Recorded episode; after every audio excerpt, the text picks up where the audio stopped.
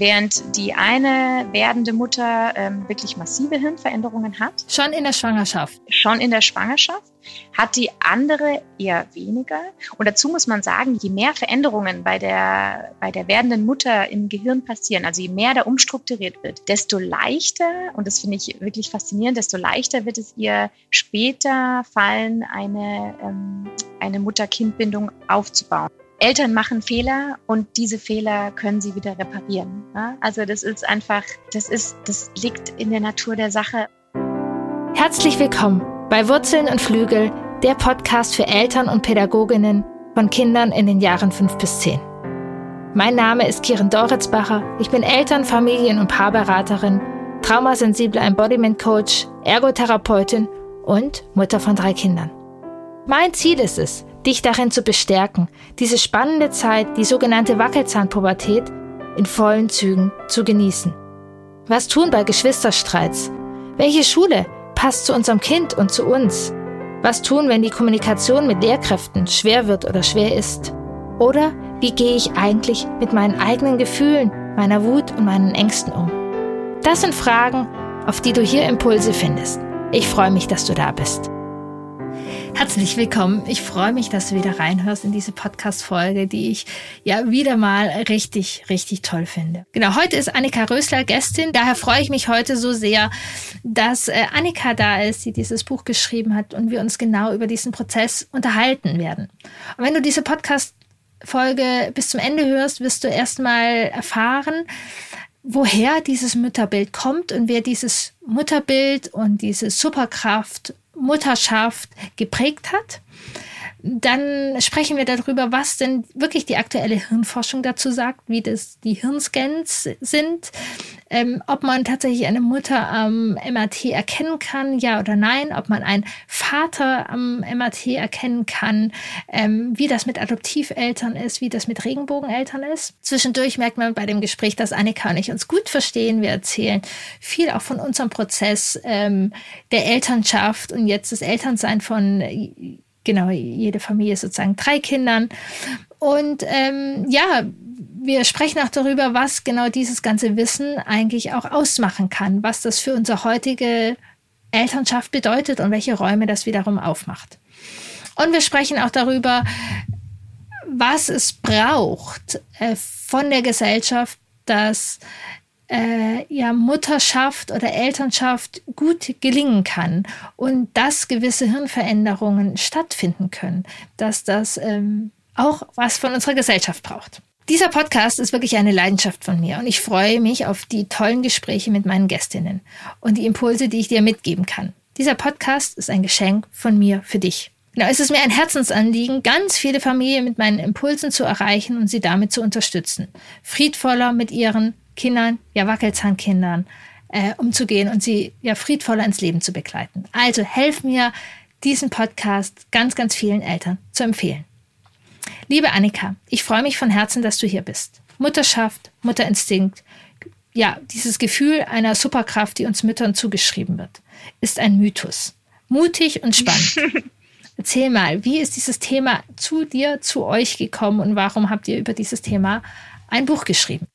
Ähm, also tatsächlich habe ich ja, ist es mein zweites Buch schon. Ähm, ja. Ich habe äh, vor zwei Jahren mein erstes Buch rausbekommen, das hieß Nachwehen. Da ging es ähm, rund um all diese unordentlichen Gefühle, äh, die man bei der Geburt und nach der Geburt eben haben kann. Ähm, und letzten Endes ist Mythos Mutterinstinkt äh, liefert uns wirklich die, die wissenschaftliche Bestätigung für all diese Gefühle, die in Ordnung sind, die wir alle in gewissem Ausmaß als Eltern fühlen ähm, und ja, bekommen tatsächlich jetzt, ähm, oder ich habe mit diesem Buch oder mit der Recherche dieses Buchs ähm, die, bestät die wissenschaftliche Bestätigung dafür bekommen. Und deswegen war es klar, okay, da muss ein zweites Buch geschrieben werden. Das ist jetzt nicht unbedingt die Fortsetzung, aber es geht eben doch noch mehr in die Tiefe. Genau. Total schön, einfach diese, ich, ja, und eben, worüber so, wir so wenig sprechen, dass eben diese Nachwehen, ähm, ja, bunt sind. Mhm. Mhm. Also ich habe mich selbst vor ein paar Tagen ertappt, da habe ich eine ähm, Frau wieder getroffen, eben genau, die kannte ich aus dem beruflichen also, ähm, Kontext und ich genau, ich wusste, dass da ein Baby kommt. Jetzt habe ich sie mit dem Baby gesehen und habe gemeint, ja, genieß sie es, ist es schön und so und bin voll auf diese Leier eingegangen. Ja.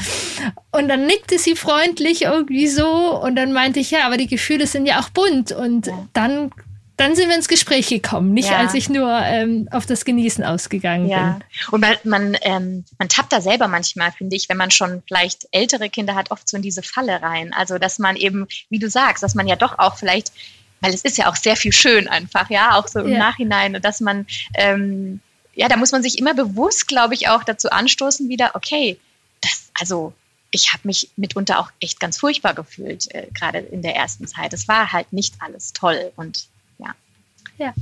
Und dafür einen Raum zu haben und dass es nicht unnormal ist. Mhm. Und das ist ja total wichtig und spannend. Und ich freue mich total, dass wir darüber sprechen. Ich freue mich auch. Genau, ihr, ihr seid ja sozusagen in dem Buch auch ähm, erstmal geguckt, äh, geschichtlich, wo, mhm. wo dieser Mutterinstinkt oder diese Supermacht, Superkraft, mhm. Mutterschaft herkommt. Magst du da vielleicht ein bisschen was zu genau, sagen? Genau, also letzten Endes ähm, dekonstruieren wir den Mutterinstinkt auf allen Ebenen, also den angeborenen Mutterinstinkt. Und ähm, dazu müssen wir uns aber tatsächlich auch erstmal anschauen, ähm, woher das überhaupt kommt. Und dazu sind wir eben wirklich in die Vergangenheit mehr oder weniger gereist, haben uns unsere eigene Historie angeschaut und ähm, haben festgestellt, dass dieser angeborene Mutterinstinkt, von dem wir eben heute sprechen, ähm, tatsächlich einfach nur das Ergebnis männlicher Geschichten ist. Also das ist, war so ein ähm, jahrhundertelange Kanon ähm, zwischen, ja, also mal gab die Kirche den Ton an, mal die Aufklärer, die Evolutionstheoretiker, ähm, aber die Ärzte, die Therapeuten, ja, also, aber jeder hat im Prinzip ähm, das Bild der Mutter geprägt und eigentlich das Bild der Mutter auf die gesellschaftlichen Belange einfach hingeprägt. Ja, also ähm, das kann man zum Beispiel ganz schön in der Aufklärung beobachten, wo die Bevölkerungszahl extrem schrumpfte äh, und die Demokraten Alarm schlugen, hieß es, okay, wir brauchen einfach wieder mehr Kinder, ja. Ähm, und deswegen sollten sich die Mütter dann plötzlich auf ihre Mütterlichkeit besinnen und äh, sich ausschließlich um die Kinder kümmern ähm, und sie eben zu guten Staatsbürger und Staatsbürgerinnen machen. Und das, das konnte man ja auch im Nationalsozialismus äh, ja. beobachten. Ja? Also da gab es ja dieses bekannte Mutterkreuz in ähm, Bronze, Silber, Gold. Also je mehr, äh, je mehr ähm, Kinder die Mütter gebaren, desto ja, tolleres Kreuz haben sie bekommen. Und da ging es ja auch nur darum, ähm, ja, auch da wieder äh, neue Soldaten in dem Fall zu gebären. Also es war immer, die Mütter mussten immer irgendeine Rolle erfüllen, die ähm, von Männern letzten Endes halt erschaffen wurde. Also was halt gerade so gebraucht wurde. Und dann, äh, wenn man dann weiter guckt, dank äh, Sigmund Freud sind wir eben die Hauptverantwortliche in dem Familiensystem. Wir sind ja verantwortlich für Glück und eben auch für Unglück der Kinder und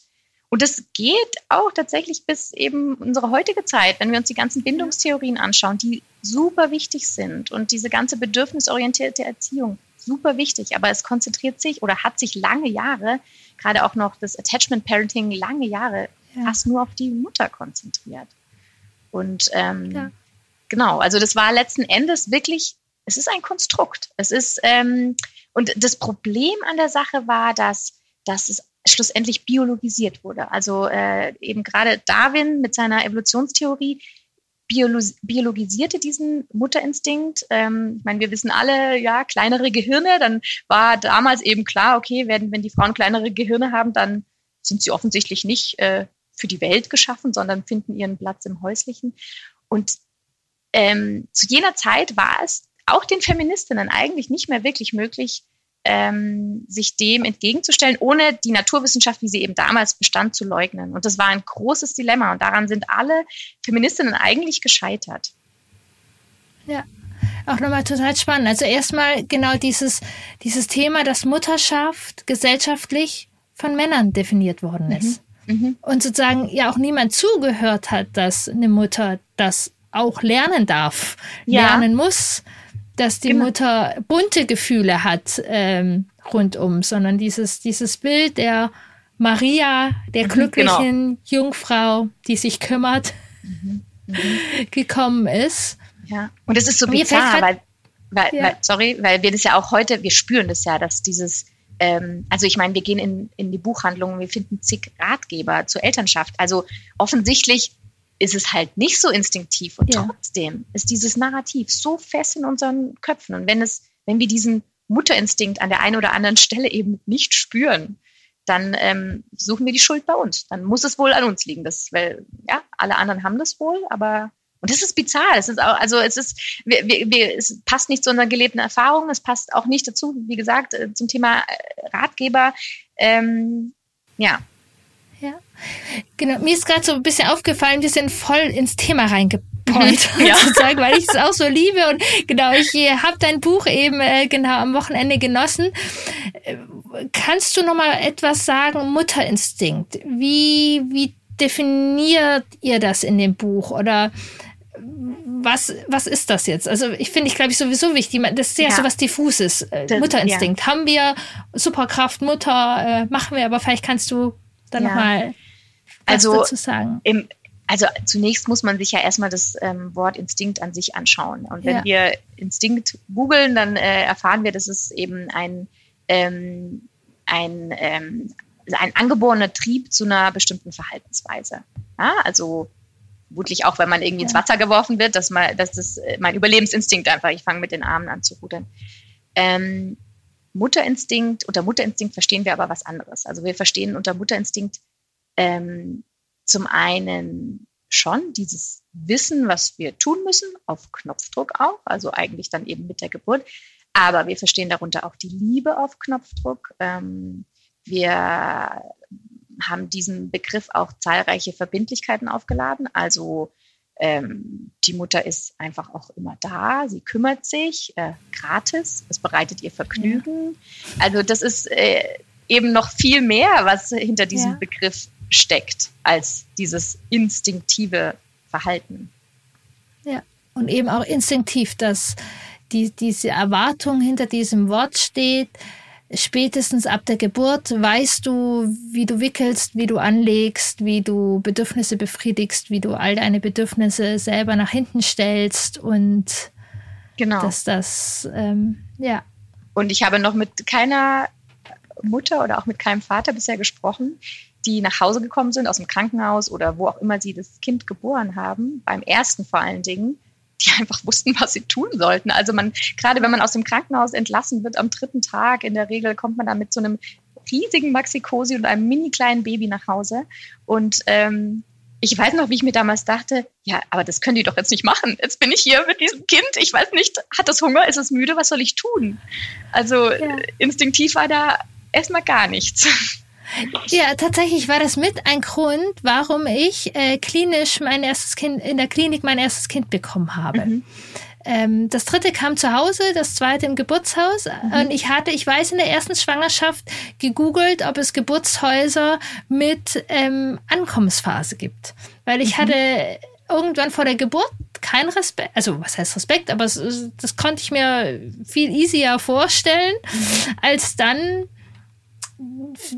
ja, dieses Kind sozusagen. Mhm. Auf der einen Seite, aber auf der anderen Seite, also ich bin völlig, also ich habe eben bevor ich Mutter geworden bin, habe ich schon viele Familien begleitet ja. und war der Meinung, ich weiß es.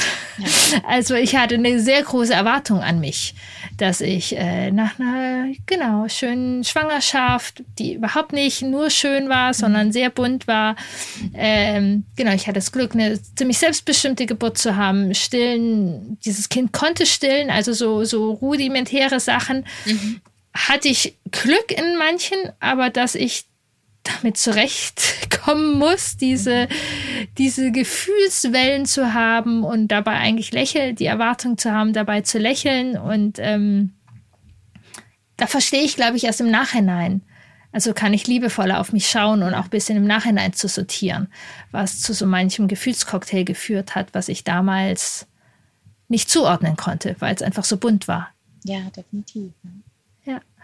Genau, jetzt ist sozusagen dieses Geschichtliche und aber das Spannende eben an deinem Buch und wo du ja immer schon hingeguckt hast, dass ihr wirklich auf die Forschungsergebnisse geguckt habt. Genau. Was sagt denn die aktuelle Hirnforschung zu dem Mutterinstinkt, zu dem Mutterwerden, zu dem mhm. Vaterwerden, mhm. zu dem Elternwerden? Also die Hirnforschung, wir haben das, also den ersten Bereich haben wir oder nennen wir im Buch History, den zweiten dann Her Story, wobei der eben, da kommen wir dann vielleicht später noch dazu, eben nicht nur die Mütter äh, mit einbezieht oder die Frauen mit einbezieht. Also die, die Hirnforschung belegt ganz klar, dass es keinen angeborenen Mutterinstinkt geben kann, weil Elternschaft äh, immer ein, eine Entwicklungsphase ist. Und das kann man anhand von Hirnscans tatsächlich sehen. Also wir sehen, ähm, wir, wir, können im MRT äh, eine Mutter zu nahezu 100 Prozent diagnostizieren. Also wir, wir, sie hat wirklich gravierende Hirnveränderungen. Ähm, jetzt könnte man sagen, na gut, aber ja, also wenn die Mutter so Hirnveränderungen hat, dann ist die ja optimal vorbereitet für das Kind. Äh, und eben ja doch, dann ist ja doch da irgendwie so ein, irgendwas, was in Gang gesetzt wird. Ähm, das Ding ist aber, dass, äh, und das belegt auch die Forschung, dass dieser, ähm, diese Entwicklung höchst individuell ist. Also während die eine werdende Mutter ähm, wirklich massive Hirnveränderungen hat, ähm, Schon in der Schwangerschaft. Schon in der Schwangerschaft. Ja. Hat die andere eher weniger. Und dazu muss man sagen, je mehr, ähm, je mehr Veränderungen bei der, bei der werdenden Mutter im Gehirn passieren, also je mehr da umstrukturiert wird, desto leichter, und das finde ich wirklich faszinierend, desto leichter wird es ihr später fallen, eine, ähm, eine Mutter-Kind-Bindung aufzubauen. Das bedeutet nicht, was sie dann letztendlich für eine Bindung hat. Aber es fällt ihr leichter, wenn da mehr im Hirn ja. passiert als einer anderen. Auch da können wir, sehen wir ja klar, okay, da können wir nicht von einem angeborenen Instinkt sprechen, weil es so individuell ist. Und, ähm, und weil es da, also das wird momentan noch erforscht, woran das liegt, dass das, dass das so wahnsinnig äh, unterschiedlich ist, äh, dieser Prozess, diese Entwicklung. Ähm, da wird es auch sicher in den nächsten Jahren wirklich noch bahnbrechende Ergebnisse geben. Aber derzeit ist der Forschungsstand ganz klar, dass äh, es zu, zum großen Teil an, an den ganzen äh, sozialen Faktoren drumherum liegt. Also ja. wie gut äh, wird die Schwangere supported, wie wird die, weil diese Entwicklung geht dann auch noch nach äh, der Geburt weiter. Also wie, wie wird sie im Wochenbett äh, unterstützt? Ja, also das wird angenommen, dass es der, dass das der, tatsächlich der Großteil ist, der diese Entwicklung ja, beeinflusst. Und das ist halt auch, auch also sozusagen also, Raum dafür geben kann. Genau, Raum dafür geben ja. kann tatsächlich. Ähm, und das ist halt ja faszinierend zu wissen, dass es eben, wenn man das vielleicht eben noch nicht so spürt, also auch wenn einem die Mutter-Kind-Bindung am Anfang auch vielleicht super schwer fällt, dann, dann ist es okay. Ja, also es ist, ja. da, da kann ich auch nichts für. Das ist einfach äh, tatsächlich in dem Moment rein körperlich. Da bin ich jetzt keine schlechte Mutter, sondern ich muss da vielleicht tatsächlich mehr Aufwand bringen. Und ähm, dieser Aufwand aber wieder ist eigentlich, äh, also da geht es tatsächlich darum, Zeit mit dem Kind zu verbringen, also ja. dem Kind nah zu sein. Äh, aber das ist natürlich für eine, eine, eine Frau im Wochenbett, die völlig überfordert ist, ist es ja auch echt eine Nummer, ja. Also ich kann mich erinnern, in meinem ersten Wochenbett vor allen Dingen, mir ging es echt schlecht nach der Geburt. Also die war nach außen hin gar nicht so wahnsinnig dramatisch, die Geburt, wobei das Kind dann noch auf Intensivstation lag. Aber es war irgendwie, sage ich mal, doch wahrscheinlich, also für die Mediziner eine normale Geburt. Aber ähm, ich habe so Probleme gehabt, dann auch ähm, wirklich mich da zu öffnen und ähm, eine Bindung aufzubauen am Anfang. Also es fiel ja. mir wirklich schwer. Und wie du vorhin auch meintest, dann, dann kommen ja diese Schuldgefühle dazu. Das macht es ja noch viel schlimmer. Ja.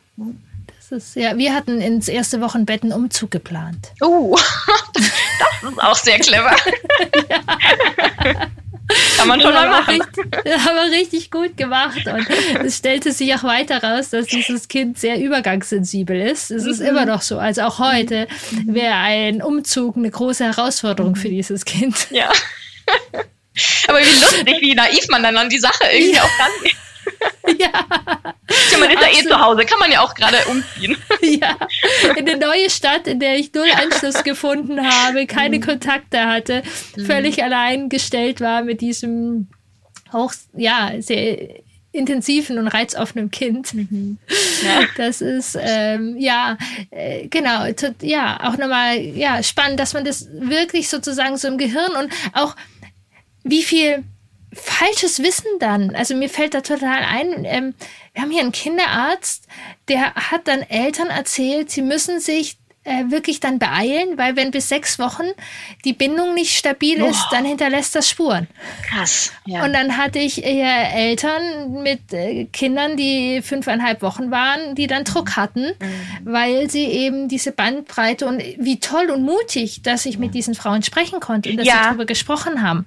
Genau, ja. Äh, so und äh, tatsächlich, weil der Kinderarzt es gesagt hat, hat es mich dann auch noch mal kurz verunsichert und ich habe dann in Büchern gewälzt und habe gesagt, nee, es geht doch genau andersrum, dass jede Bindung mindestens diese sechs Wochen irgendwie so. Also, aber das ist irgendwie ein Mann hat die Hälfte gelesen mit ja. einem weißen Kittel und ja. dann als ähm, erzählt, es hat maximal sechs Wochen Zeit, bis man da in der der Mutterinstinkt gegriffen hat. Und was man da, was man da wirklich für Geschichten eingepflanzt bekommt und das hinterlässt ja immer Spuren. Selbst wenn du vielleicht ja. irgendwie dann was Konträres dazu liest, ja, weil sowas, das bleibt. Sowas bleibt einfach ja. irgendwie ein Stück weit.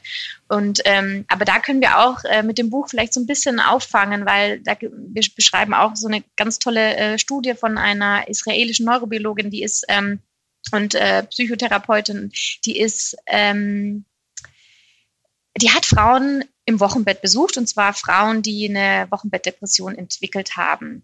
Also die, denen es wirklich schwer fiel, sich um ihr Kind zu kümmern. Ähm, und sie und ihr Team, die sind äh, innerhalb der ersten acht Wochen einmal die Woche zu den Müttern nach Hause und haben den, die Mütter gelehrt, wie sie Kontakt aufnehmen mit ihrem Kind. Sie haben sie gelehrt, wie sie, ähm, wie sie äh, gewisse, ähm, wie sie das Kind lesen lernen, wie, wie sie, was, was sie tun können einfach.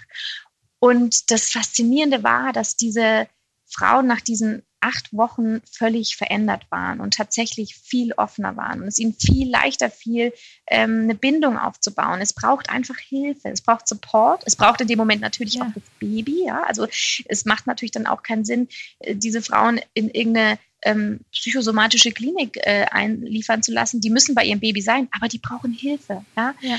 Und was ich auch so, so schön fand daran, es geht nicht darum, diese Zeit zu genießen. Ja? Es ist ähm, die, die, diese Zeit muss ihnen auch kein Vergnügen bereiten. Aber diese, es ist einfach wichtig, dass sie Zeit mit dem Kind verbringen, dass sie dem Kind nah sind, ja, egal ob sie es jetzt stillen oder nicht, dass sie einfach Körperkontakt haben ähm, und es nicht zwangsläufig genießen müssen, aber dass das wiederum eben diese Entwicklung, von der ich eben gesprochen hatte, im Hirn einfach weiter vorantreibt. Und das kann nachgeholt werden. Das kann alles nachgeholt werden.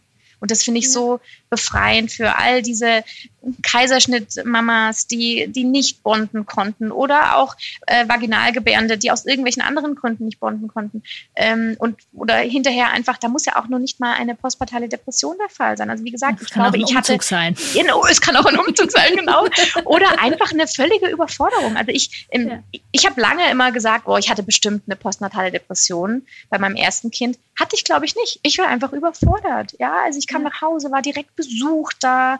Ähm, ich hatte keine irgendwie Familie vor Ort, die da jetzt irgendwie auch mal schnell hätte kommen können. Ich war einfach überfordert und äh, mir fiel es wirklich super schwer. Und ich hatte auch manchmal schon so das Gefühl, dass ich dachte, puh, das habe ich mir anders vorgestellt. Ich will mein altes Leben zurück.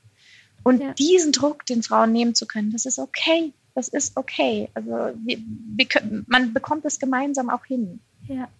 Ich finde es auch immer total wichtig. Also bei mir in den Beratungen taucht sehr oft auf. Also bei mir kommen ja dann auch oft die Eltern von ein bisschen älteren Kindern schon und die Frage, können wir das wieder reparieren oder so? Und mhm. ich bin ja auch traumatherapeutisch ausgebildet. Und wenn wir mit Erwachsenen alte Stolpersteine sozusagen nachnähern können, mhm. können wir das ja noch viel mehr. Also wenn wir jetzt sagen, es geht um die ersten sechs bis acht Wochen, mhm da können wir nachnähern ja. bei uns, also ja. üben, trainieren und ähm, so. Und das können wir auch, also wir haben ein plastisches Gehirn, ein Glück. Ja, ganz genau. Wir haben ein plastisches Gehirn, wir entwickeln und so weiter, wir können lernen.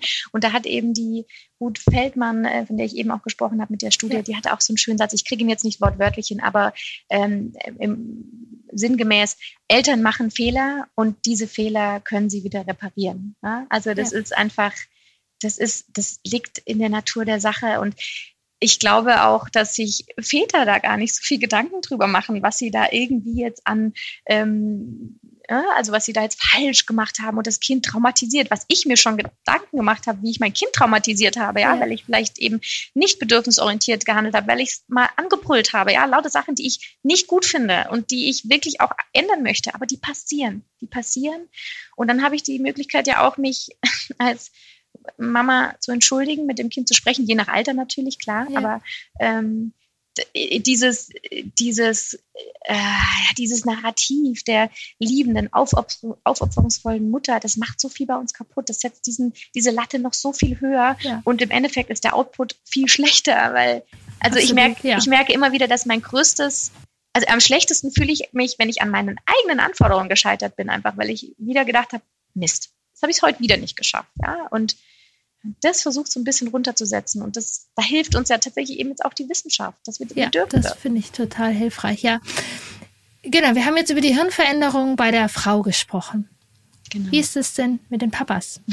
Oder wie ist das mit den ähm, Adoptiveltern. Genau, also oder, oder die gebärenden Eltern. Das ja. war auch super spannend. Wir waren, im, wir waren beim Schreiben des Buchs ähm, und hatten eben das sowohl historisch äh, dekonstruiert, dann haben wir diese Entwicklung, die ja auch oft Mutatät genannt wird, äh, beschrieben. So, und dann ist uns eine Studie reingeflattert von 2022, ähm, die belegt, dass ähm, Väter diese Hirnveränderungen einfach auch haben, wenn sie Zeit mit dem Kind verbringen. Ja. Und ähm, natürlich beginnt, beginnen bei den Vätern oder allen nicht gebärenden Personen, beginnen diese Hirnveränderungen erst mit Kontakt zum Kind, klar.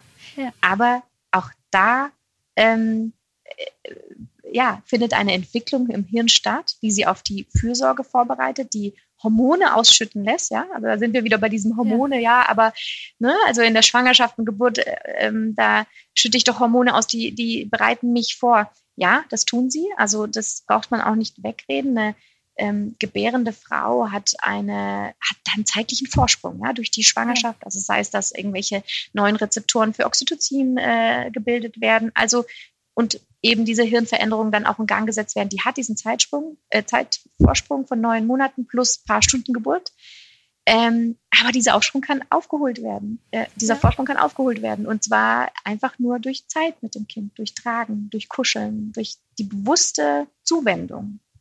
Ja, total wichtig. Ja, ich habe einen Satz in eurem Buch total geliebt, dass ihr es sozusagen beschrieben habt, dass diese Elternschaft sozusagen ein Muskeltraining ist mhm. und die Mutter sozusagen Warm-up hat. Ganz die genau. hat einen kleinen Vorsprung. Die hat einen Warm-up, die ist da schon gedehnt. Mhm, genau. äh, Im wahrsten Sinne des Wortes machen die Hormone ja da alles ein bisschen weicher. Ja. Ähm, aber genau. es ist nichts. Und wenn wir gucken, also wenn wir unsere Kinder, ähm, also unser ältestes ist jetzt zwölfeinhalb mhm. Jahre, da habe ich jetzt sozusagen effektiv neun Monate Vorsprung. Und dann Ganz dieser genau, Sprint ja. von der Geburt, was vielleicht nochmal, schätzen wir es hoch, ich habe ein Jahr Vorsprung. Genau, aber ja, tatsächlich. Ist, aber, aber es ist, ich finde einfach ja. leichter ins Training. Ähm, vielleicht, ja, wenn das alles optimal gelaufen ist in der Schwangerschaft, muss auch nicht sein, aber ja. eventuell finde ich leichter ins Training. Ich muss dann aber weiter trainieren. Ich muss genauso wie alle anderen nicht gebärenden Eltern trainieren und diesen Muskel eben weiter ja, ausbilden, sonst würde der möglicherweise sich auch zurückbilden. Und, genau. ähm, und einfach, einfach dieses, die, diese Erkenntnis auch, dass, dass bei allen nicht gebärenden Eltern ähm, das Fürsorgeverhalten, was eben in dem Fall wirklich eine ja. reine Entscheidung ist, biologische Prozesse auslöst. Das fand ich auch total spannend, weil ihr habt dann in dem Buch ja geschrieben, ähm, sind sozusagen dann alles biologische Eltern. Weil Irgendwie, ja, tatsächlich. Die Biologie sich ja dann sozusagen auch verändert. Das sind nicht die mhm. gleichen Gene, aber die Biologie und dass da diese Unterscheidung, eben ist das jetzt Adoptivmutter, ob die jetzt feinfühlig ja oder nein, oder Adoptivvater, ich mhm. springe schon wieder in mhm. diese Geschlechtergeschichte Ja, man ist da selber immer drin, kenne ich, ja. Genau, aber dass das und und auch das finde ich äh, total entlastend und das mhm. finde ich einfach ja auch so, so bedürfnisorientiert. Ja, das Kind braucht feinfühlige Begleitung. Mhm. Aber wenn die Mutter im Oberstress ist, kann sie nicht mehr feinfühlig sein. Mhm. Genau. Also hat der Vater oder die zweite Bindungsperson einfach, äh, es können ja auch zwei Mütter sein, aber die nicht gebärende Elternteil oder wenn es auch Großeltern sind, also die brauchen einfach nur Zeit mit diesem genau. Kind und die können genauso feinfühlig und eben hier jetzt wieder dieses History es liegt nicht an mir als Mutter, ob mein Kind sozusagen total feinfühlig ins Leben begleitet wird oder nicht, mhm. sondern an so, wie ich als Mutter sozusagen gebettet bin. Genau. Ja. Wie wir als Team sind, dass ich das eben nicht alleine machen muss, wie, wie man als Elternteam ist oder auch was ihr gesagt habt, das Gehirn in, in welchem Zustand man ist. Ob man, gut, wir haben jetzt, ist eine Kleinigkeit, freiwillig einen Umzug reingepackt mhm. oder halb freiwillig, war schon berufsbedingt von meinem Mann aus. Ja. So, ähm, aber welche Ängste und welche Sorgen man äh, drumherum hat, mhm. dass da es vielmehr auch eben um gesellschaftliches und kollektive Verantwortung geht, als dass die Mutter diese einzigste Verantwortliche und die einzigste Versagerin ist, wenn man jetzt genau. da guckt, wenn es schwierig ist. Ja, es ist ja auch so erstaunlich, ja. dass wir, also ich meine, wir wissen ja, dass es nicht die Frauen gibt, die Männer, aber offensichtlich sind in unseren Köpfen immer noch die Mutter. Ja, also ja. da ist nicht viel Spielraum in unserem Narrativ. Die Mutter hat eine bestimmte Rolle zu erfüllen und ähm, das stimmt einfach nicht. Ja, wie du sagst, es ist, ähm, da, da, muss gesellschaftlich einfach unglaublich, ähm, unglaublich viel passieren. Ja. Und ich fand auch genau diesen Ausdruck der Matrizinenz. Nee, sag du nochmal, ich bin mit Fremdausdrücken. Genau, das. Ja. ja, deswegen beschreiben wir eben das, äh, den Begriff Muttertät, weil das einfach so ein bisschen intuitiver ist. Ja, ja. und das fand ich auch nochmal spannend, weil ich habe eben gerade ein Kind in, in der Pubertät und mhm. merke die Hirnbauarbeiten mhm. und fand den Vergleich sehr schön, den ihr mhm. gebracht habt, dass mhm. das ja sozusagen auch Hirnumbauarbeiten sind. Tatsächlich, ja. Also dieser Begriff eben, gerade eben Muttertät, wie Pubertät, das ähm, äh, wurde geprägt durch die Schwesterherzen Dulas. Das sind zwei Dulas aus München, die, die sich dieser ja, dieser Phase Matreszenz angenommen haben. Und äh, ich meine, es, wie du auch eben deine Probleme hattest, man, es ist schwierig auszusprechen. Es ist irgendwie, ähm, da ist Muttertät einfach sehr viel intuitiver und dieser Vergleich zur Pubertät ist grandios. Also das äh, hat auch schon, ähm, wenn es um Matreszenz geht, ähm, die in den 70er Jahren eine, ähm, eine Dula äh, in, in den Raum äh, gebracht, eben also ähm, dass dass diese, diese, da ging es eben noch nicht um die Hirnveränderungen, da, das wissen wir erst heute, aber dass es eben diese, dass diese Phase vergleichbar ist oder diese zwei Phasen, dass man die untersuchen sollte. Jetzt wissen wir aber tatsächlich, dass diese, dieses Mutterwerden, also diese Muttertät wirklich sehr, also es ist nicht komplett identisch zur Pubertät, ja. aber ähm, es ist wirklich sehr vergleichbar, also ähm, was da im, im, im Hirn passiert.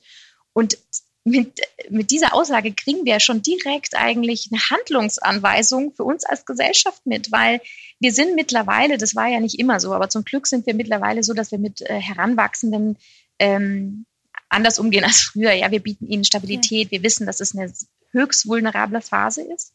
Ähm, wir wissen auch, dass ein ähm, dass ein Heranwachsender irgendwann mal zum Erwachsenen wird, aber nie wieder Kind sein wird. Das erwarten wir logischerweise nicht. Ja. Aber wir erwarten das von einer Frau, die Mutter wird.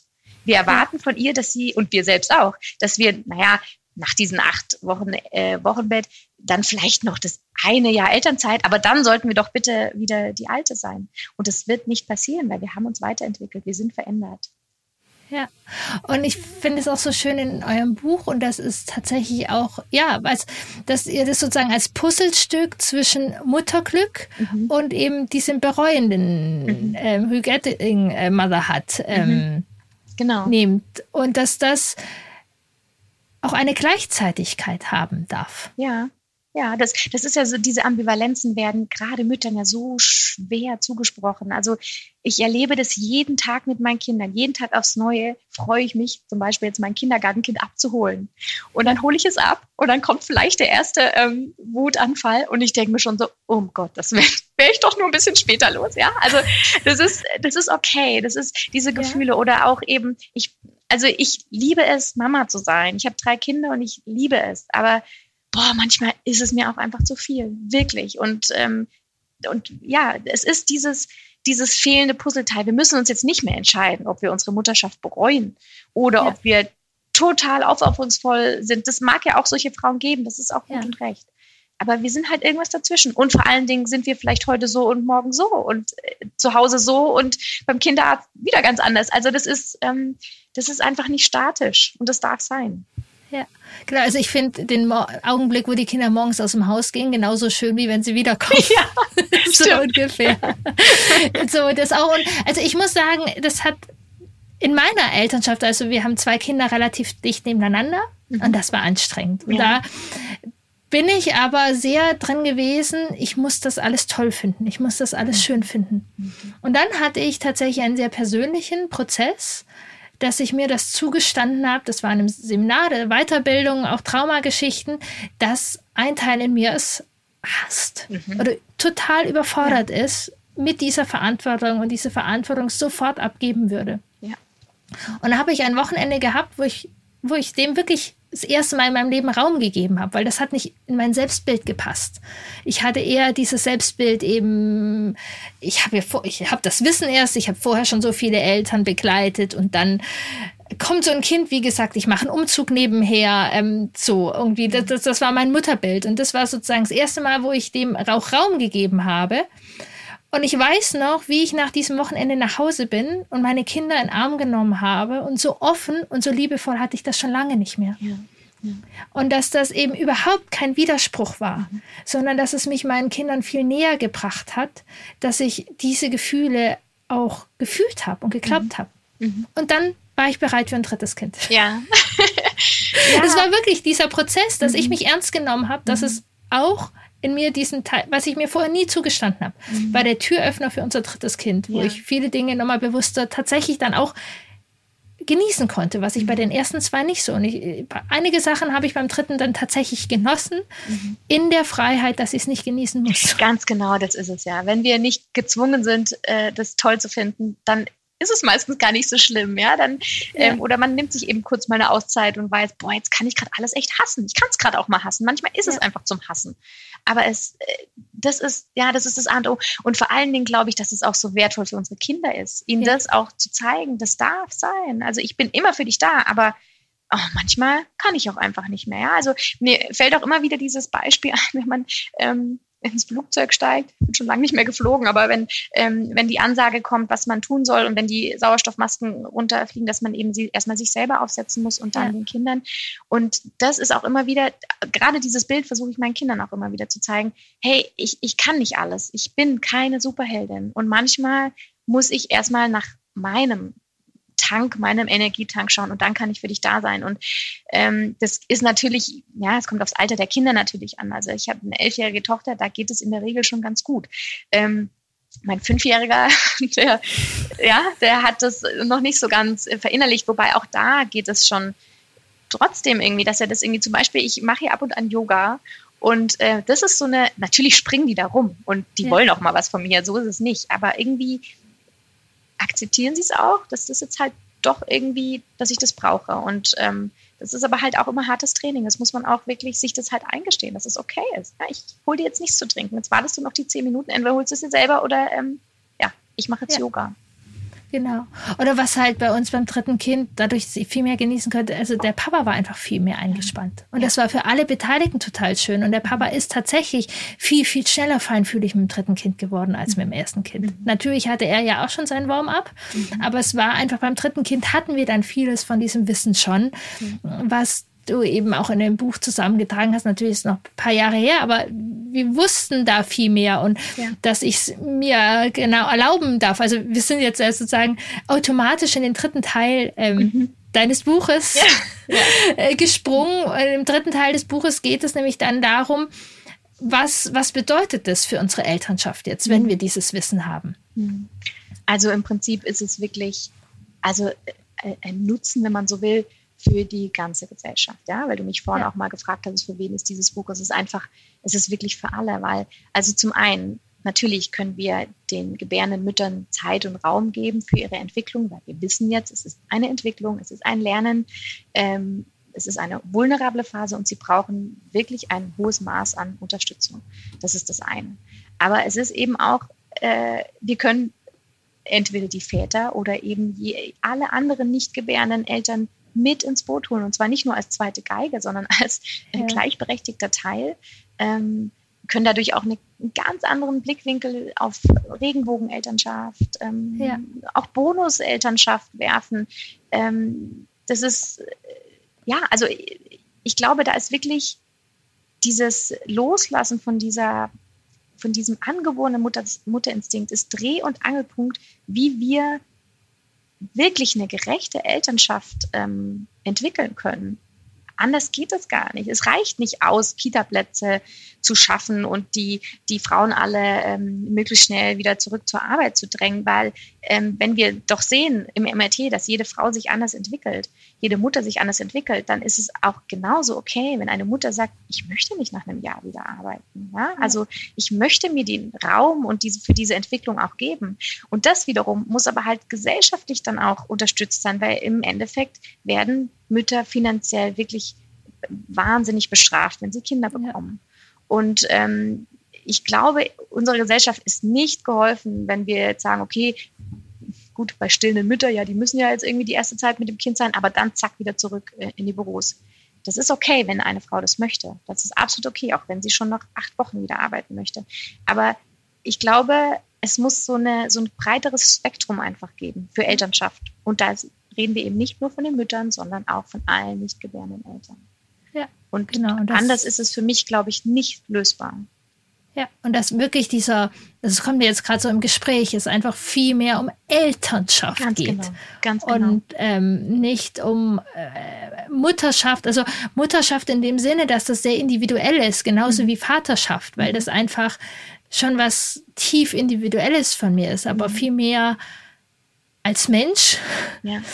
Als, äh, als, als jetzt dieser Begriff von Mutter, die wenn wir eben in den ersten Teil eures Buches schauen, ähm, von weißen alten Männern ja, ja, tatsächlich. konstruiert worden ist, zum Teil, um das Überleben der Gesellschaft ähm, äh, zu sichern. Ja, und ich werde auch oft gefragt, ähm, also jetzt nicht unbedingt von Leuten, die das Buch gelesen haben, sondern unter irgendwelchen Beiträgen oder auch wenn ich Podcasts gebe, immer so, ja gut, aber dann sollten wir doch wirklich auch von dem Vaterinstinkt sprechen.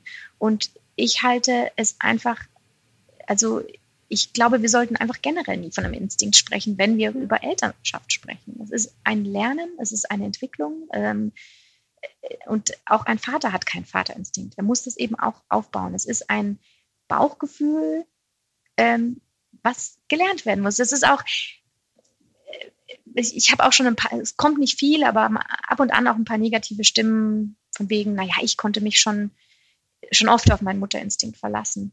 Und, ähm, und ich, ja, also zum einen, ja, du konntest dich wahrscheinlich schon oft auf dein Gefühl verlassen.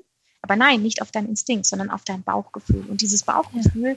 ist aber die Summe unserer Erfahrungen. Das ist eben nichts, was angeboren ist, sondern ich weiß halt, weil ich diese Situation entweder ich selber schon öfter erlebt habe oder eine Freundin oder wie auch immer.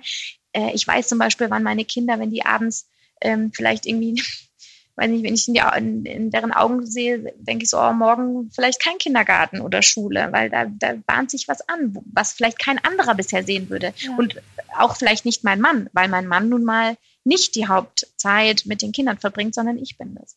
Und ähm, genau, also das, das Buch soll niemandem irgendwas absprechen. Es soll einfach ja. nur zusätzlich Leute mit ins Boot holen, die das eben auch entwickeln können. Ja, und mit Bauchgefühl, da springe ich ja immer so ein bisschen an und was du eben sagst, ähm, Erfahrungswert. Also äh, du hast genau jetzt diese biologische Komponente immer so reingenommen, was eben, wie feinfühlig wir für Kinder sein können, hat eben auch sehr viel damit zu tun, was wir auch erlebt haben. Und das spielt dann eben auch in das äh, Bauchgefühl rein. Also genau. Also wenn Eltern aus dem Bauchgefühl ihrem Kind eine klatschen, mhm. dann hat das sehr viel damit zu tun, was die Eltern ja. ähm, genau erlebt haben. Ja. Ja, auf jeden Fall, genau. So, genau. Und eben auch erlebt haben, bevor sie das Kind bekommen haben. Mhm. Irgendwie so. Also, dass dieses Bauchgefühl, ja, eben komplexer ist irgendwie und ähm, genau, wir das lernen können und das eben auch eine Rolle spielt. Und mhm. ähm, ja. ja, also ich finde den Gedanken, ja, spricht ja auch, weil, also ich spreche, wenn es um die Kinder geht, sehr oft über um dieses Wachstumsdenken, dass wir das den Kindern ähm, bei wir in der Familie leben dürfen. Und das dürfen wir eben auch absolut in uns Eltern ja, ja. leben. Und ich bin ja auch Jule-Fan. Ich mag Zitate mhm. von immer sehr gern. Und mhm. vorher, was du mit den Fehlern gesagt hast, da liebe ich Julia auch für, der sagt, die besten Eltern machen 30 bis 50 Fehler am Tag mhm. ähm, und übernehmen die Verantwortung. Und gleichzeitig hat er auch gesagt, es braucht zwei bis drei Kinder, um ähm, da in Sicherheit anzukommen. Oder wenn ja. man halt nicht zwei bis drei Kinder nimmt, dann halt es ähm, die Zeit, die es brauchen würde, zwei bis drei Kinder ins Leben. Also Genau, also ich merke so. das auch immer ganz deutlich bei meiner Großen, die ja, mit der mache ich ja jeden Wachstumsschub zum ersten Mal durch, ja. ja? Und jedes Mal bin ich kurzzeitig ein bisschen überfordert und denke so, huch, ja. also und weil jeder ihrer Wachstumsschübe ist ja auch meiner. Ich muss, ja. ich muss daran wieder lernen. Und ich merke, dass ich das bei den zwei kleineren Geschwistern, da läuft vieles einfach schon, also ich mache mir über vieles einfach gar nicht mehr so den Kopf, ja. weil ich weiß, okay, das läuft schon so, aber das ist eben auch ein Lernen. Das ist, das ist eben nicht intuitiv, sondern ich habe gesehen, aha, da passiert gar nichts Schlimmes, wenn ich da jetzt nicht irgendwie mit der schwarzen ja. Pädagogik oder was weiß ich was ankomme. Und ähm, ja, also das ist, das eigentlich zeigt unser Alltag, zeigt das ganz deutlich, dass das alles dass das alles, wie du sagst, Wachstum. Ich finde diesen Gedanken eh so schön. Äh, befasse mich da auch erst seit einigen Jahren damit, dass es alles, sei es auch, wenn ich mein äh, Schulkind bei den Hausaufgaben begleite, auch das ist einfach, es geht nicht um, also es sollte nicht um diese Note gehen, sondern einfach um, ja, um sein eigenes Wachstum. dieses Lernen, Lernen, ja, genau. finde ich auch total. Und auch, auch da, also ich sage das tatsächlich meinem großen Kind auch öfters und sage, weißt du was? Ich übe das. Ich ja, weiß, dass genau. ich bei deinem kleinen Geschwisterkind das vielleicht ein bisschen entspannter machen kann. Das habe ich auch schon gesagt, ja. ähm, so, und gleichzeitig, ich finde es auch ganz spannend, ich bin auch die Älteste. Mhm. Und wenn ich jetzt manchmal mit meinem Bruder äh, meine Kindheit reflektiere, sind wir genau auch auf diesen Punkt schon gekommen. Dass äh, meine Mutter bei mir manchmal noch ziemlich unentspannt mhm. und komisch war mhm. und bei ihm diese Dinge viel leichter begleiten konnte, die mhm. nicht unproblematischer waren, aber sie einfach die Übung hatte. Mhm ähm, das mit mir schon mal geübt hatte. Ja. Ja, und was ja auch was Besonderes ist. Also ich sage zu meinem großen Kind auch, keiner wird, keiner hat so viel angeschubst einfach. Mhm. mhm. Durch dich fing das alles an. Also das ist ja. einerseits ein Geschenk, so, ja. das kann uns niemand nehmen. Ich kann auch 527 Kinder bekommen. Ja. Ähm, so, und gleichzeitig ist auf jeden Fall in unserem Fall, weil auch das große Kind heraus, also ja, reizoffener ist, mich auch mhm. an einigen Dingen mehr berührt. Ich werde an keinem Kind so viel lernen wie. wie ja, ich habe auch, also ich habe mal so einen Satz gelesen, den fand ich auch so, äh, so eindrücklich. Ähm, und zwar, also wir werden ja durch unser erstes Kind zu einer erfahrenen Mutter oder zu einem erfahrenen Vater, mhm. nicht durch die weiteren Kinder. Ja, letzten Endes profitieren die weiteren Kinder davon, aber diese Erfahrung, dass wir eine erfahrene Mutter sind, das sind wir durch unser erstes Kind, weil wir da, da lernen. Ja. ja. Ja, spannendes Thema. Ich danke dir total für dieses Gespräch und ja. äh, dieses äh, tolle Buch. Ich halte es gerade in die Kamera, aber das seht ihr im Podcast gar nicht. äh, lass uns doch mal äh, ein, ein bisschen äh, zusammenfügen. Das war jetzt ein ganz reiches Gespräch. Mhm. Ähm, was sind vielleicht ja die Punkte auch normal, ähm, was man sich mitnehmen darf aus diesem? Also ich glaube, das Elementare ist einfach, dass Elternschaft generell eine Entwicklungsphase ist, ein Lernen, ein Training on the Job. Da können wir noch so viele Bücher gelesen haben. Ähm, es muss selber gelernt werden und das kann eine biologische Mutter, das kann aber auch jedes ja. andere nicht gebärende Elternteil. Es braucht wirklich auch, gerade bei den nicht gebärenden Eltern, braucht es einfach diese Entscheidung, ich möchte mich um dieses kleine Menschenkind kümmern, ich möchte zugewandt sein. Und dadurch werde ich diese Hirnentwicklung in Gang setzen und dadurch werde ich eine gute Bindung aufbauen und ein gutes Bauchgefühl entwickeln. Ja, total spannend. Also wir, wir können das natürlich, genau, ist nochmal ein bisschen unterschiedlich, was wir selbst erlebt haben, mhm. irgendwie so unsere Startbedingungen. Ich glaube, vielleicht ist es unsere Startbedingungen. Manchmal ist so eine Schwangerschaft eben so ein Warm-up. Es mhm. liegt ein bisschen dran, wie wir es erlebt haben. Aber wir können, diese, diese Entscheidung ist wichtig äh, und dass wir da dranbleiben. Ähm, genau, die Entscheidung, die wird, also wird in erster Linie mit dem Hirn gefällt. Und das heißt ja. nicht, dass ich da jetzt total beseelt sein muss und glücklich ja. und dass es die Erfüllung sein muss. Aber es ist, es ist eine Entscheidung. Ja, genau. Und dass dieses Wissen uns eben auch einlädt, sehr bewusst Elternschaft neu zu denken. Genau, ja. Das, ja. Und das finde ich ist, ich glaube, an manchen Ecken und Enden in der Gesellschaft macht das Angst. Mhm. Mhm. Äh, ich finde das total befreiend. Ich finde es auch befreiend, aber ich muss sagen, ich habe da auch eine Entwicklung äh, erlebt, weil selbst beim Schreiben des Buchs hatte ich immer an manchen Stellen so das Gefühl, ah, da wird mir ja dann aber vielleicht was weggenommen. Also wie ich vorhin auch schon erwähnte, ja. aber weil es ja auch, das, dazu muss man, ähm, äh, wenn man sich die Mutterrolle eben anschaut, dann, äh, dann, dann war das ja auch lange Zeit oder ist vermutlich immer noch so die einzige Position, wo Frauen eine gewisse Macht ausüben können. Ja, also wenn wir die. Superheldin sind, dann sind wir, haben wir da wenigstens einen gesellschaftlichen Status. Ja. Den haben wir im Arbeitsleben halt einfach häufig nicht.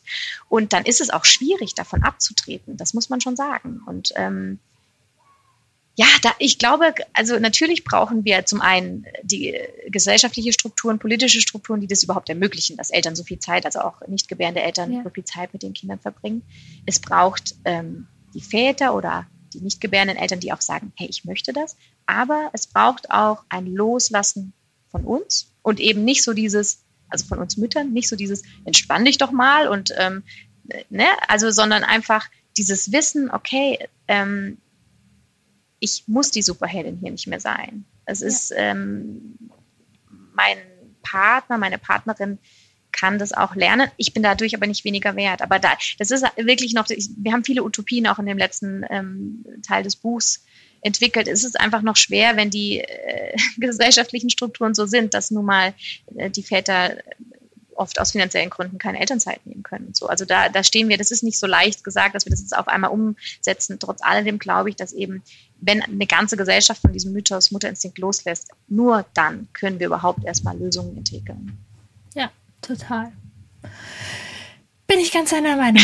Finde das total wertvoll. Ähm, erzähl jetzt, genau, wir reden die ganze Zeit über dein Buch. Äh, sag nochmal kurz, wie es heißt, wann es rausgekommen ist, äh, wo man es findet oder wo man was über dich findet oder oder. Ähm. Genau, also es heißt äh, Mythos, Mutterinstinkt, ähm, Untertitel, wie moderne Hirnforschung uns von alten Rollenbildern befreit und Elternschaft neu denken lässt. Äh, wir finden es überall, wo es Bücher gibt, also ja. sowohl beim großen A als auch in jeder Buchhandlung. Wenn es nicht vorrätig ist, kann es bestellt werden. Und genau, erschienen ist es im Mai. Also ist noch ja. relativ neu. Ganz genau, genau. Und sehr lohnenswert. Ich ähm, genau, habe gerade einen großen Bücherstapel. Ich habe ja auch ganz impulsiv, ich habe überhaupt nicht nachgedacht, ähm, wie das jetzt in meinen Podcastplan passt und so. Es war irgendwie, dass ich dich angeschrieben habe. Und ich freue mich sehr. Ja. Ähm, genau, es hat jetzt ein bisschen gedauert. Es dauert tatsächlich auch noch ein bisschen bis zur Veröffentlichung. Ähm, genau, aber dass das äh, und jetzt eben durch dieses Gespräch eigentlich hatte ich keine Zeit, aber ich wollte jetzt und es hat total Spaß gemacht, hat mir total gut getan in meinem Stress, wo ich gerade bin, äh, mir damit was Gutes zu tun sozusagen. Ja. Genau, da würde ich gerne an dieser Stelle noch ähm, genau die äh, Frage an dich stellen, die ich mhm. allen meinen Gästinnen äh, stelle. Ähm, hast du eine Erinnerung an das Alter fünf bis zehn, ähm, als du fünf bis zehn warst, was dich geprägt hat? Ähm, vielleicht sogar im Kontext von äh, Mutterschaft, Mutterschaft, oder deinen Eltern, weiß mhm. ich nicht, ob wir da die Brücke machen, aber ansonsten einfach etwas, wo du dich dran erinnern kannst. Mhm. Also tatsächlich, ich glaube, da können wir ganz gut die Brücke schlagen. Wenn ich mich so in mein fünfjähriges Ich hineinversetze, dann ist da meine Mama, auch Mutter von drei Kindern, deren ähm, Job es zu der Zeit einfach war, sich um die Kinder zu kümmern. Ähm, meine Eltern waren selbstständig, da hat meine Mama auch geholfen, aber es war, also sie war zu Hause, das war einfach klar. Und ich hatte aber immer schon so ein bisschen das Gefühl, das stresst sie auch mitunter ganz schön. Also es war eben äh, ja sehr schon zugewandt, aber auch diese anderen Gefühle, die ich mitbekommen habe. Und das muss ich sagen, was mich vielleicht früher irritiert hat oder äh, kann ich heute so viel besser einordnen und bin ihr auch dankbar dafür. Ich glaube, viele Dinge hätte ich nicht angepackt, hätte ich das nicht ähm, so erlebt tatsächlich auch, äh, dass meine Mutter da auch in gewisser Weise ehrlich äh, war zu sich und zu mir in dem Fall, zu uns Kindern. Das zum einen und zum anderen hatte ich das Glück, einen sehr zugewandten Papa zu haben. Ähm, Habe ich immer noch, aber auch der damals schon ähm, ja, also, also viel mit mir gemacht hat und viel, also das ist nicht so dieser stereotype Vater, der dauerabwesend und Familienernährer, sondern der einfach äh, sich schon auch viel um uns gekümmert hat. Und ich hatte eine sehr enge Bindung zu ihm, habe sie immer noch. Und das hat mich schon auch geprägt, ja. Also total schön, eben, eben gerade auch, du hast es selbst erlebt, mhm. dass du einen ziemlich präsenten Vater mhm. hattest, was die Bindung bis jetzt trägt. Ja. Ja, und dass die, die, die, ähm, sozusagen die Überlastung oder die Belastung, die du deiner Mutter äh, angemerkt hast, dass du da eher dankbar bist. Mhm. Und es jetzt nicht äh, total schlimm für dich war, dass du gemerkt hast, dass Elternschaft nicht nur rosa Pupsekuchen ist. Nee. Also damals habe ich das, glaube ich, auch gar nicht so. Ich habe das weder damals weder ja. negativ noch positiv. Heute finde ich es einfach ähm, positiv, ja, dass ich das auch miterleben durfte. Danke für das Gespräch. ja, ich danke auch. Schön, dass ich dabei sein durfte. Ja. Ich bin tatsächlich sehr davon überzeugt, wenn ich dieses Buch oder dieses Wissen aus diesem Buch schon in der Schwangerschaft genossen hätte, hätte das uns als Eltern wahnsinnig gut getan. Und gleichzeitig hilft mir dieses Wissen, auch jetzt Prozesse aus der Vergangenheit besser einzuordnen und auch weicher auf mich zu schauen.